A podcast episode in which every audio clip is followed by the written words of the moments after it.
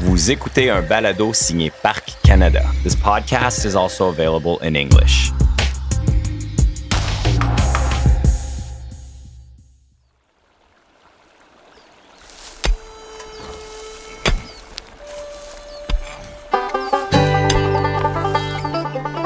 Territoire du Yukon, 1896. De l'or! San Francisco, 1897. Les secteurs en provenance du Klondike.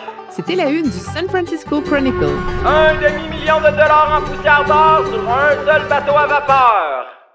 En 1898, des dizaines de milliers de personnes, dont de nombreuses femmes intrépides, bravent des difficultés inimaginables pour se rendre à Dawson, au cœur des champs orifères du Klondike. Seule une poignée de gens feront fortune. Par contre, tous ces gens sont une véritable mine d'or pour les hôtels, restaurants, salles de danse et saloons qui s'élèvent dans le Pergélisol. Sans oublier plusieurs bordels. Et, dans les années 1970, Parc Canada fait l'acquisition de l'un d'eux. Hmm, bonne question. Pourquoi Parc Canada est-il propriétaire d'un bordel? Je m'appelle Christine Boucher et vous êtes à l'écoute de Retrouver, Ruby au cœur d'or, trésor du Klondike.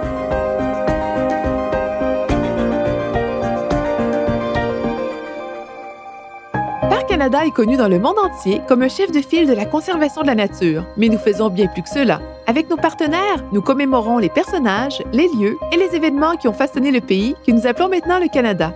Rejoignez-nous pour rencontrer des experts de tout le pays et explorer les lieux, les récits et les artefacts qui donnent vie à l'histoire.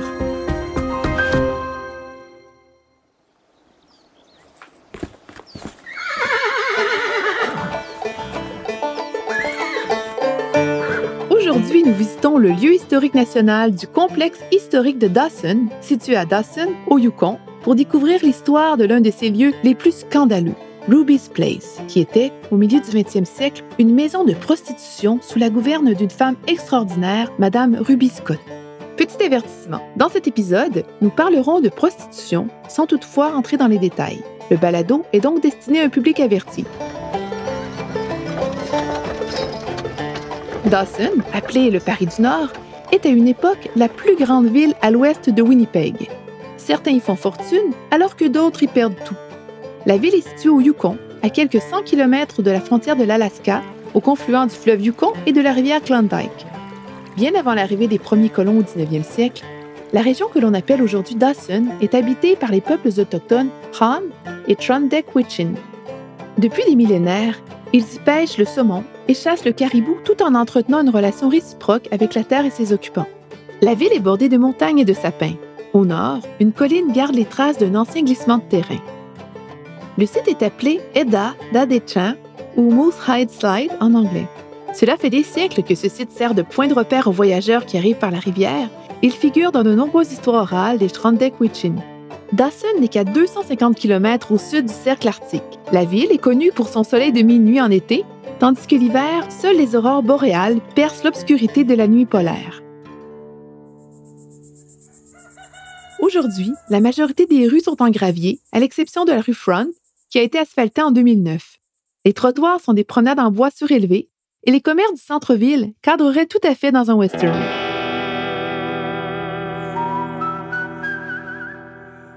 Ruby's Place, l'ancien bordel, se trouve sur la Second Avenue, tout juste au sud de la Bank of British North America et de l'hôtel Downtown de Dawson. Le bâtiment en bois de deux étages est blanc avec des ornements vert foncé et compte deux grandes fenêtres en saillie qui donnent sur les chambres de l'étage supérieur.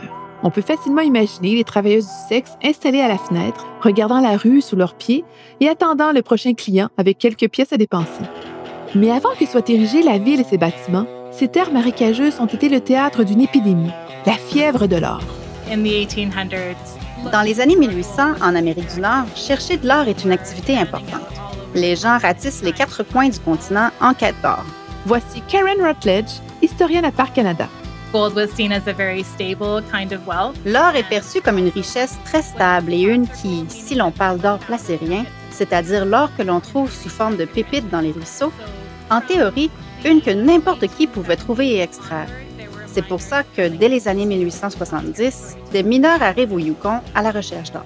En 1896, la découverte d'un important gisement d'or dans le ruisseau Rabbit, près de Dawson, là où se trouve désormais le lieu historique national de la concession de la découverte, donne le coup d'envoi à la ruée vers l'or du Klondike.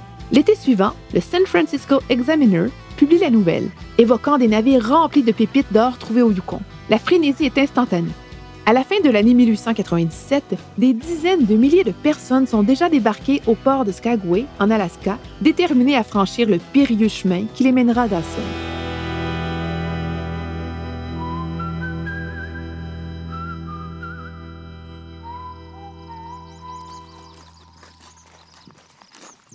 Pour la plupart des nouveaux venus, le premier d'une longue série d'obstacles est la piste Chilkoot, une importante voie commerciale pour les Tlingit et l'un des trois seuls cols montagneux dans le sud-est de l'Alaska qui peut être franchi en hiver.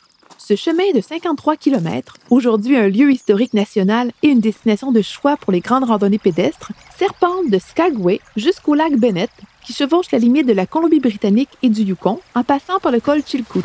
Ainsi, les prospecteurs d'or transportent à pied du lourd matériel et beaucoup de provisions, en plus de traverser des rivières profondes et d'affronter des blizzards, des avalanches et des températures polaires. Arrivés au lac Bennett, ils construisent des radeaux et des bateaux pour descendre le fleuve Yukon jusqu'à Dawson, un périple long de 800 km. Pour de nombreux prospecteurs, les épreuves qu'ils doivent endurer ont raison d'eux. Des quelques 100 000 prospecteurs qui se sont lancés dans l'aventure, moins de la moitié parviennent jusqu'à Dawson. Si Dawson est où elle est aujourd'hui, ce n'est pas parce que c'était l'emplacement idéal pour y fonder une ville. La région est plutôt marécageuse et est inondée de nombreuses fois. C'est plutôt parce que c'est le meilleur endroit où construire un embarcadère pour bateau à vapeur le plus près possible des champs orifères. Et toute la marchandise transitait par bateau à vapeur. Au plus fort de la ruée vers l'or, Dawson compte 30 000 habitants. Lorsqu'on regarde des photos de l'époque, on voit que le versant de la colline est envahi de tentes. Chaque parcelle de terre est occupée. Aujourd'hui, la population n'y est plus que de 2300 habitants permanents. Les prospecteurs, en majorité des hommes, viennent de nombreux milieux différents. Mais il y a bien quelques femmes très déterminées qui bravent la piste Chilkoot. You've got Martha Black. Il y a eu Martha Black, Émilie Tremblay et de nombreux autres qui sont venus à Dawson pour faire fortune. On accueille Nancy McCarthy, conservatrice à Parc Canada. Elle s'est intéressée de près à la collection d'artefacts du complexe historique de Dawson. So you had the dance hall girls. Il y avait des danseuses de French Cancan, des prostituées et des femmes qui ouvraient des hôtels ou d'autres commerces légitimes. Ce n'était pas seulement l'or qui les attirait, elles voulaient faire fortune dans la ville grâce à la ruée vers l'or. Un moyen fiable, quoique techniquement illégal, de gagner sa vie dans la ville champignon ou Boomtown, qui est Dawson à l'époque, est en faisant ce que l'on appelle familièrement le plus vieux métier du monde.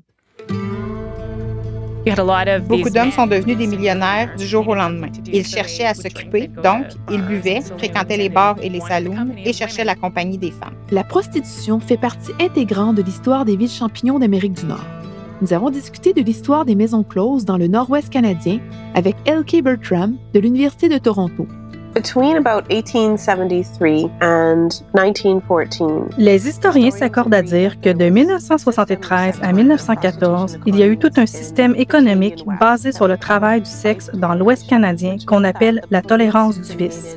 C'est-à-dire que les policiers créaient des quartiers réservés qu'ils géraient avec diverses entités, dont des maquerelles, des partenaires commerciaux et des propriétaires fonciers. Une maquerelle est la propriétaire et exploitante d'un bordel. they basically set aside these places in different towns so that people could. Ces secteurs étaient créés dans différentes villes pour que les gens puissent s'y rendre et dépenser leur argent. On croyait que ces secteurs étaient essentiels et qu'une ville sans quartier réservé était condamnée à l'échec, que les gens ne voudraient pas y rester et que la plupart iraient dans la ville voisine pour y dépenser leur argent. Dans les premières années, les travailleuses du sexe sont les bienvenues à Dawson et travaillent pour la plupart dans le quartier réservé non officiel de la Second Avenue, communément connu comme le Red Light. Nombre d'entre elles travaillent dans des saloons, des maisonnettes privées ou dans la rue. Parfois, un commerce comme une blanchisserie ou un magasin de tabac sert de façade à des activités de prostitution. They were regulated. Ces lieux étaient réglementés et les travailleuses étaient examinées par un médecin chaque mois pour freiner la propagation des maladies, notamment les maladies vénériennes. De plus, elles devaient payer des amendes, mais n'y voyaient pas d'inconvénient car l'argent était versé à une œuvre de charité. Ces amendes servent en quelque sorte de droit de licence et permettent aux femmes de travailler librement. L'argent sert ensuite à payer les soins des patients dans les hôpitaux de Dawson. Lorsque la ruée vers l'or s'essouffle en 1899, la population chute et Dawson devient une ville habitée par des mineurs saisonniers et leurs familles. Cette transition change la façon dont les travailleuses du sexe sont perçues.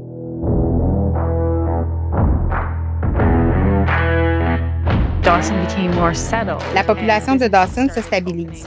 Des commerces ouvrent leurs portes et les épouses rejoignent leurs maris. Dawson devient une communauté. L'attitude change et on les surnomme les Brazen Women. Elles travaillent dans ce que l'on appelle le Paradise Alley de la Seconde Avenue et les commerçants n'aiment pas les voir traîner dans le coin. Ils lancent une campagne pour chasser ces femmes du quartier et leurs efforts sont fructueux. Les descentes policières et les amendes astronomiques forcent les travailleuses du sexe à quitter le centre-ville. Un bon nombre d'entre elles s'installent en périphérie de la ville pendant plusieurs années, dans un secteur de l'autre côté de la rivière Klondike, connu à l'époque sous le nom de Klondike City ou sous le nom plus péjoratif de Town, qui signifiait ville de voyous. Or, aucun de ces noms ne correspond au nom original. Les Trondheim appellent cette région Churchek, ils l'utilisent comme camp de pêche saisonnier depuis des générations, jusqu'à ce que les nouveaux arrivants les déplacent. Du milieu de l'été à la fin de l'automne, les Trondheim y pêchent et y font sécher le saumon chinook et le saumon keta, tannent des peaux d'orignaux et des caribous et préparent la nourriture pour l'hiver. Aujourd'hui, le paysage culturel de Trochek est reconnu comme un lieu historique national.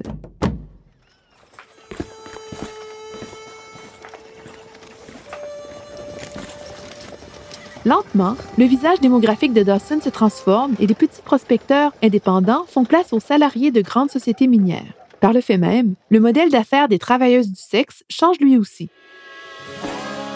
Fini le modèle selon lequel les femmes offrent elles-mêmes leurs services, et dans les années 1930, les maisons closes ou bordels, c'est-à-dire des lieux où plusieurs femmes travaillent pour une maquerelle, deviennent la norme. Construit en 1902 après que la majorité des bâtiments de la Second Avenue aient été ravagés dans un incendie, Ruby's Place est à l'origine une blanchisserie et une maison de chambre et non un bordel.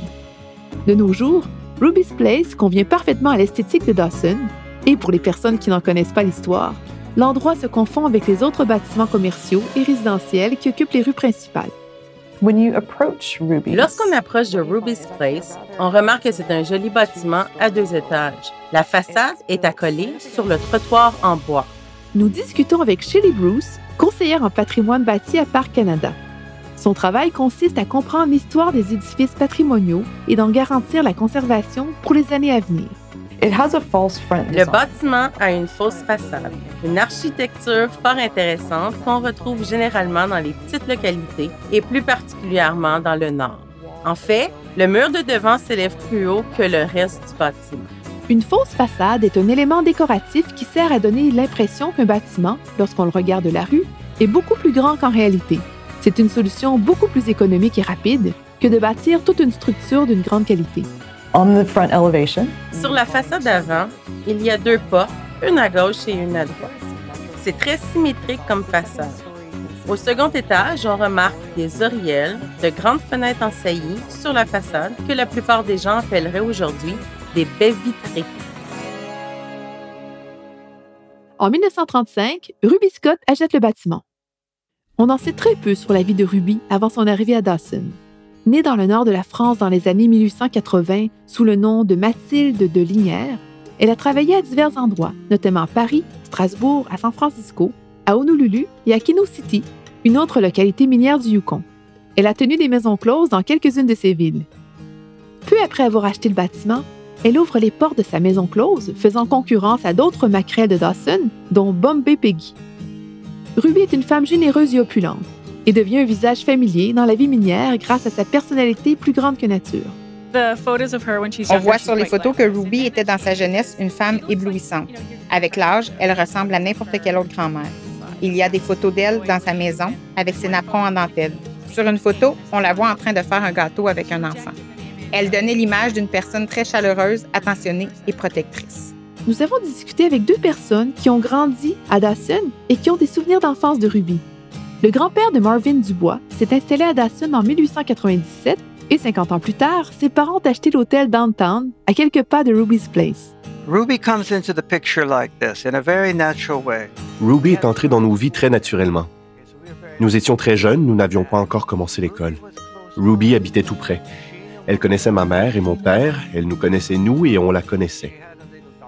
Elle avait un petit chien appelé Chichi. Marvin vit maintenant en Belgique, mais il vient souvent rendre visite à ses deux sœurs qui habitent toujours Dawson. Enfant, il savait que des femmes travaillaient pour Ruby, mais il ne connaissait pas la nature de leur travail. Ce dont Marvin se souvient le plus, c'est de la générosité de Ruby. Summertime, we're all playing. C'était l'été, on s'amusait tout le monde ensemble et on a su entre les branches que si on offrait des fleurs à Ruby, elle nous donnerait une tablette de chocolat. À ce moment de la saison, il y avait des fleurs sauvages partout. On a donc fait un gros bouquet, puis on est passé par la ruelle, c'est là qu'on jouait habituellement, et on a frappé à sa porte arrière. Elle a ouvert et on lui a offert les fleurs. Je ne me souviens plus des détails, mais je suis certain qu'elle a dit qu'elles étaient magnifiques. Puis elle nous a donné notre récompense. On était aux anges.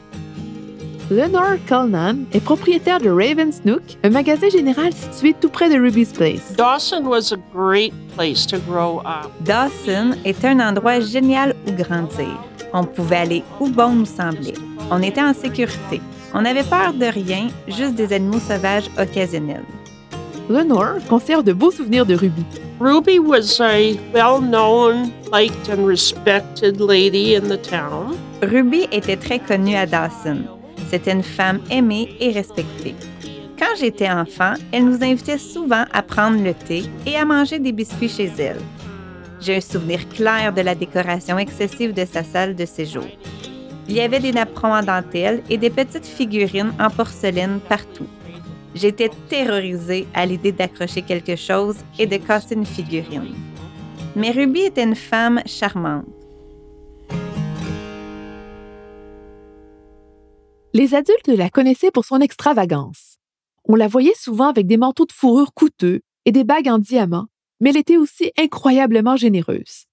Pendant la Seconde Guerre mondiale, elle a envoyé des colis aux hommes de Dawson qui étaient dans les forces armées. Elle était connue pour ses talents culinaires et invitait régulièrement ses voisins à des soirées où elle servait des vins français de loi ou de la dinde. Ruby savait aussi comment s'amuser. Elle allait au bord du coin, payait la tournée à tout le monde et clamait Je gagne mon argent grâce aux hommes. Eh bien, je le dépense avec eux. L'être qu'elle aimait le plus au monde était son petit pékinois blanc, Chichi. Elle le tient dans ses bras sur presque toutes les photos. Ruby l'a porté à l'église et quand Chichi est mort, elle a convaincu le prêtre de la laisser enterrer son chien à côté du cimetière. Si nous en savons peu sur le passé de Ruby, nous en savons encore moins sur les femmes qui ont travaillé pour elle, car elles sont rarement mentionnées dans les documents historiques. En tant que maquerelle, Ruby avait la responsabilité de ses employés. Elle en avait de 2 à 8 en tout temps.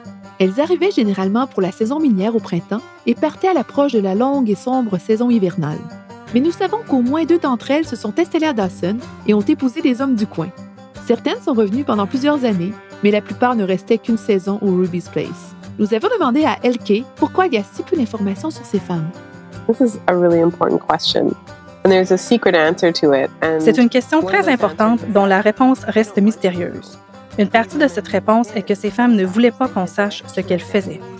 Elles se cachaient. Elles cachaient leur véritable identité. C'était une façon de protéger leur avenir. L'argent qu'elle faisait pouvait dépasser l'entendement, mais pouvait aussi être terrible. C'était une société très inégalitaire à l'époque, en particulier pour les femmes qui étaient abandonnées par leur mari et avaient parfois des enfants à nourrir. Aucun autre travail ne leur aurait procuré autant d'argent. Les salaires proposés dans les économies dites légitimes étaient à bien des égards des salaires de misère. De nombreuses femmes en venaient donc à la conclusion que ce type de travail était leur meilleure option. Ce que beaucoup d'entre elles avaient en commun était tout simplement une stratégie financière. Ces histoires sont peu connues car ces femmes dissimulaient où elles vivaient après leur saison comme filles de joie. Nous possédons toutefois un indice sur la façon dont elles dépensaient leur argent. Un artefact, une robe des années 1930 qui a été découverte dans les murs de Ruby's Place pendant les travaux de restauration. Cette robe, probablement utilisée comme matériau d'isolation, aurait été à la mode à l'époque de Ruby. Il est impossible d'en connaître la propriétaire ou l'endroit où elle était achetée, mais elle relate une histoire intéressante sur la mode dans le Nord. Cette robe qui a été trouvée dans les murs est une robe d'été légère pour femmes. C'est une robe pleine longueur, à manches courtes, avec un ruban s'attacher à la taille. Elle a une série de boutons le long de l'encolure. Elle est d'une jolie couleur violet pâle ou lavande et a un motif de damier. Sur l'étiquette, il est indiqué que la robe est de la marque Billy Burke Sportswear. L'actrice Billy Burke est surtout connue pour son rôle de Glinda, la gentille sorcière du Nord dans le film Le Magicien d'Oz, Et comme c'est le cas de nombreuses célébrités aujourd'hui, elle avait sa propre ligne de vêtements. Nous avons quelques informations concernant deux des femmes qui ont travaillé pour Ruby le plus longtemps. Cécile Eby a reçu une amende de 50 dollars en 1962 à l'issue d'une affaire judiciaire consignée dans les registres de la ville. La seconde, connue sous le nom de Liberty, a marqué l'épouse d'un agent de la GRC qui l'a qualifiée de jolie et gentille. L'épouse de l'agent avait ceci à dire à propos de Liberty. Ces femmes sont un cadeau du ciel. Il y a tellement d'hommes et elles rendent la ville beaucoup plus sécuritaire. Ruby's Place n'était pas qu'un bordel. L'endroit servait aussi de salon où se réunissaient les gens du coin pour boire et discuter. Comme l'explique Elke, les maisons closes ou maisons de débauche, comme celle de Ruby, jouaient un autre rôle important. These places were actually almost like sexual education schools. Ces maisons servaient presque d'école d'éducation sexuelle, ce qui faisait la fierté des tenancières et des travailleuses. C'était une société très réprimée sur le plan sexuel. Ainsi, les travailleuses enseignaient aux gens les bases de la sexualité, ce qu'elles voyaient comme une sorte de travail humanitaire. Certaines travailleuses se voyaient même comme protectrices des autres femmes. Beaucoup de jeunes hommes se rendaient dans les maisons de débauche pour y avoir leur première expérience sexuelle. Les travailleuses pensaient qu'en leur enseignant les bonnes bases et en leur transmettant certaines connaissances sur la sexualité, comme la prévention des maladies et la contraception, elles protégeraient non seulement ces jeunes hommes, mais aussi les femmes qu'ils fréquentaient. Le quotidien des travailleuses du sexe dans les villes champignons était souvent bien loin du mythe créé par Hollywood. Well, it's really important not to glamorize. Il est important de ne pas idéaliser la vie de la majorité des gens de cette époque. La vie était très dure, en particulier pour les travailleuses du sexe qui avaient une relation précaire avec les autorités. La police pouvait se retourner contre elles à tout moment. Un client pouvait se retourner contre elles à tout moment. Une journée pouvait passer de bonne à mauvaise à horrible. Par exemple, certains des mémoires écrits par des maquerelles et des filles de joie relatent souvent des journées ennuyeuses où les femmes ne faisaient qu'attendre qu'un client se présente. Nous ne savons pas d'où venaient ces femmes ou comment Ruby s'y prenait pour attirer de nouvelles recrues chaque année. Nous ne savons pas non plus si des femmes autochtones ont travaillé pour elle, mais Elke croit que c'est peu probable. You know, when I tell people what I do, when I tell them, oh, I study the history of sex work in Canada. Vous savez, lorsque je parle de mon travail aux gens, lorsque je leur dis que j'étudie l'histoire du travail du sexe au Canada, on veut immédiatement me parler des femmes autochtones. Ce que les gens ne savent pas, c'est qu'il y avait une forte ségrégation dans les économies du travail du sexe dans le nord-ouest canadien. Dans la plupart de ces villes, il était strictement interdit aux femmes autochtones de mettre les pieds dans ces établissements. Je pense que cela s'explique par le fait que les économies de prostitution étaient synonymes d'argent et que l'argent était synonyme de pouvoir à cette époque. De plus, ça créait cette grande proximité avec les hommes européens, ce qui, aux yeux du gouvernement canadien, était très dangereux. On craignait que les femmes autochtones et les hommes européens puissent créer le genre de lien qu'on établit dans les maisons de débauche, qui étaient comme des clubs sociaux qu'ils finiraient par connaître déjà. Certains tombaient amoureux parfois, d'autres devenaient des partenaires commerciaux. Si les femmes autochtones tissaient ce genre de lien avec les hommes européens, ils auraient pu devenir des alliés politiques.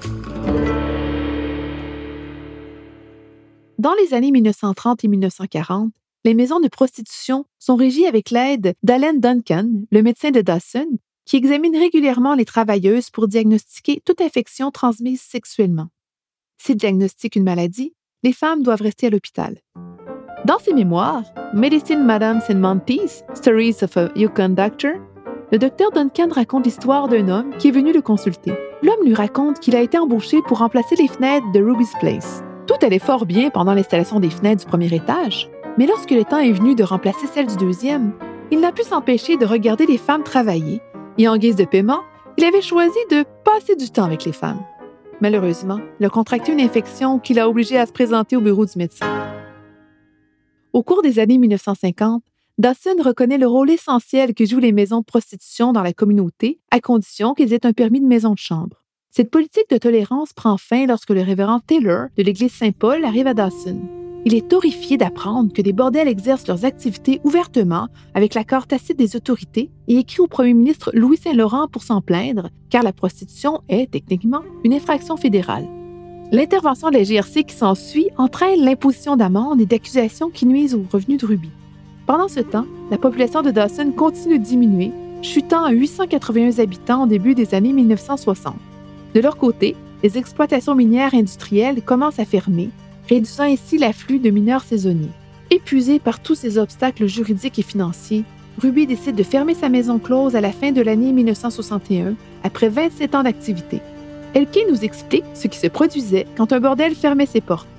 When the body house closes and people start to sort of like Quand une maison de débauche ferme ses portes, les hommes commencent à aller au bar pour trouver quelqu'un, n'importe qui, et l'aspect éducatif disparaît. On voit alors exploser les cas d'infections transmissibles sexuellement, notamment les infections graves et le nombre de grossesses non désirées. Le fait que Ruby soit restée en activité si longtemps démontre qu'elle offrait encore un service dans cette ville, un service que les gens jugeaient essentiel. Ruby's Place rouvre ses portes en tant que maison de pension et Ruby y vit jusqu'en 1969. À 84 ans, elle aménage dans la résidence pour personnes âgées de Dawson où elle continue à faire partie intégrante de la communauté. On la décrit comme l'hôtesse officieuse de la résidence. Chaque soir, pour le souper, elle enfile ses plus beaux vêtements. Elle meurt cinq ans plus tard.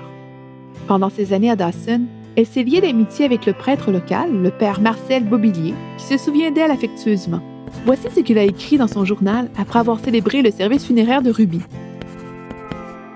J'ai mis au repos l'âme de ma chère amie Ruby Scott, originaire d'Amiens et vivant à Dawson depuis près de 40 ans. Elle venait d'avoir 89 ans la veille de son décès. C'était une femme au cœur d'or que je visitais presque chaque jour. Je l'avais invitée au restaurant la semaine précédant sa mort. Elle est tombée dans sa chambre et s'est fracturée la hanche. Elle a été transportée à Whitehorse, mais elle est décédée pendant l'opération. Elle était si bien connue et appréciée pour sa bonté que l'église était presque pleine. Même le père américain et le ministre anglican étaient présents à la messe d'enterrement.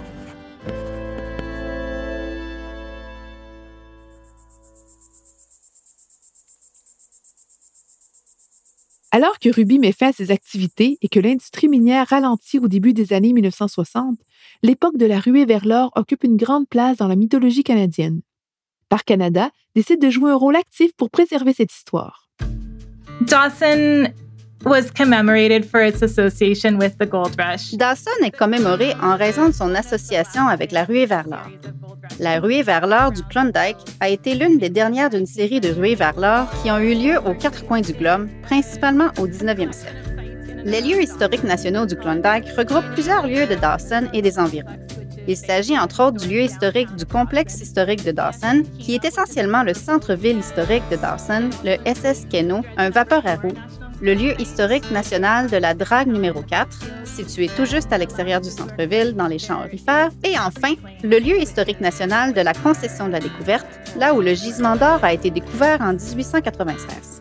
Dans les années 1960-1970, Parc Canada fait l'acquisition d'un échantillon représentatif de bâtiments pour donner aux visiteurs une idée de ce qu'était Dawson à son apogée. Shelly, notre conseillère en patrimoine bâti, nous explique pourquoi Ruby's Place fait partie de cette acquisition. Ruby's was chosen because Ruby's Place est un exemple tout à fait unique de ce à quoi ressemblait un commerce typique à Dawson entre 1896 et 1910. Les bâtiments commerciaux de l'époque avaient parfois une fausse façade qui, d'une certaine façon, fait paraître le bâtiment plus grand et imposant que ce qu'il est réellement. Ruby's Place est un très bel exemple de cette technique. Mais si ce bâtiment a été désigné, c'est surtout en raison de sa fonction la plus connue, une maison close. Et c'était sa fonction principale de 1935 à 1962. Ruby's Place est un des rares bâtiments de ce genre qui existe encore aujourd'hui. Au rez-de-chaussée, on y trouvait une salle de séjour, une cuisine et un espace destiné à l'usage personnel de Ruby. À l'étage, il y avait une salle de bain et trois chambres à coucher, là où vivaient et travaillaient les employés de Ruby. Je repense aux maisons de mes tantes et de ma grand-mère à l'époque. Ruby's Place représente le flair qu'avait Ruby pour l'extravagance. Le rez-de-chaussée est une explosion de couleurs, de motifs et de textures. Les murs sont d'un rose tirant sur le pêche. Le plancher est recouvert d'un linoléum fleuri et les meubles sont recouverts d'une multitude de motifs floraux roses, bleus et de différents blancs. Même les coussins sont de couleurs contrastantes. Il y a plusieurs lampes accrochées au mur ou posées sur le mobilier. Et cette explosion de couleurs ne s'arrête pas au rez-de-chaussée. Les fauteuils et canapés surembourrés du deuxième étage se déclinent eux aussi en divers imprimés floraux. Les chambres des employés sont garnies d'un lit à deux places, d'un fauteuil, d'une commode et de quelques lampes.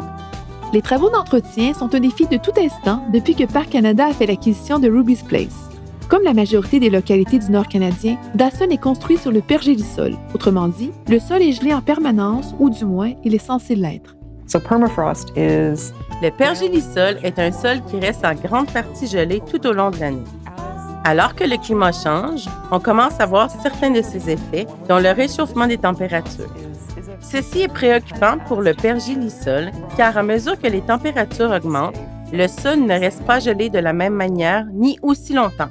Un bâtiment aux fondations instables risque fort de s'écrouler avant longtemps. Ainsi, Parc Canada a lancé en 2018 un projet de conservation afin d'atténuer les conséquences du dégel du pergélisol. On a alors déplacé temporairement Ruby's Place et les fondations de bois ont été remplacées par des pieux fixés dans la roche-mère à plusieurs mètres dans le sol. Le pergélisol évoluera avec les années, mais la roche-mère, elle, demeurera un ancrage solide. Pendant les travaux de conservation, les équipes ont trouvé de nombreux objets dans les murs de Ruby's Place, dont la robe mentionnée plus tôt, ainsi qu'une édition de 1906 du San Francisco Examiner. Peut-être Ruby l'avait-elle ramené de son séjour à San Francisco, ou peut-être s'agissait-il d'une lecture de chevet d'une des femmes. Quoi qu'il en soit, ce journal est en quelque sorte un hommage approprié au sensationnalisme qui a déclenché la ruée vers Dawson. Sac d'or en provenance du Klondike. Aujourd'hui, l'extérieur de Ruby's Place ressemble beaucoup à ce qu'il était pendant ses plus belles années. Si ce n'est que le bâtiment a été surélevé, en plus d'avoir un nouvel escalier pour dissimuler les pieux et une large vitrine qui raconte l'illustre histoire de ce lieu. Ruby's Place et l'héritage de Ruby Scott continuent de rayonner à Dawson. I think it's really important to preserve Ruby's Place because Je pense qu'il est vraiment important de préserver Ruby's Place parce que cet endroit témoigne d'un type de travail qui a toujours été présent à Dawson et qui était dominé par les femmes et géré principalement par celles-ci. Et aussi parce qu'il y a si peu de traces des femmes qui ont été travailleuses du sexe. Ruby's Place nous permet de découvrir un fragment de leur histoire, même si elles ont laissé très peu de traces derrière elles. Parc Canada assure la conservation de près de 24 bâtiments à Dawson. Dans une ville champignon du Nord où beaucoup de gens n'étaient que de passage, ces bâtiments sont une trace tangible de leur présence, de leur labeur, de leur joie et de leurs difficultés. Sans ces travaux de préservation, Dawson aurait aujourd'hui un visage bien différent. Vous n'auriez aucune idée de ce qu'était la vie dans une ville champignon rurale près de la frontière. Il est important de se rappeler que la région de Dawson a une histoire qui remonte bien plus loin que la frénésie de la ruée vers l'or. C'est aussi un lieu important dans ce que nous appelons aujourd'hui l'histoire du colonialisme. Les Trondak-Wachin ont récemment soumis la candidature de Dawson et d'autres sites à proximité pour qu'ils soient inscrits sur la liste du patrimoine mondial de l'UNESCO au motif que Dawson et ces lieux représentent une étape importante de l'histoire de l'humanité, celle de l'expérience autochtone de l'adaptation au colonialisme européen. Cet endroit a donc une signification différente pour divers groupes. Et une des choses que nous tentons de faire à Parc Canada est de raconter une plus grande variété d'histoires que nous le faisions auparavant. Dawson City est situé à 525 km au nord-ouest de Whitehorse. Vous pouvez y aller toute l'année en avion, ou si vous avez envie de voir du pays, vous pouvez vous y rendre en voiture. Il vous faudra conduire environ 27 heures à partir d'Edmonton, en Alberta. Les lieux historiques nationaux du Klondike sont ouverts aux visiteurs toute l'année, mais la plupart des activités et des visites sont offertes uniquement de mai à septembre. Le balado retrouvé est une production de Parc Canada. Un grand merci à Nancy McCarthy, Karen Rutledge, Shelley Bruce, Marvin Dubois, Lenore Kalnan, Jeff Thorsteinson, Dylan Meyerhofer et L.K. Bertram.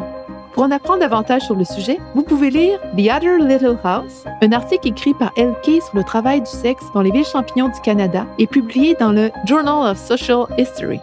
Pour une foule d'informations supplémentaires, dont une exposition sur Google Art et Culture présentant des photos historiques de Dawson et de Ruby's Place, consultez les notes du balado ou visitez le site parc.canada.ca oblique retrouver. Vous trouverez aussi une visite autoguidée en voiture pour découvrir la région de Dawson sur l'application mobile de Parc Canada. Ici Christine Boucher. Merci d'avoir été des nôtres.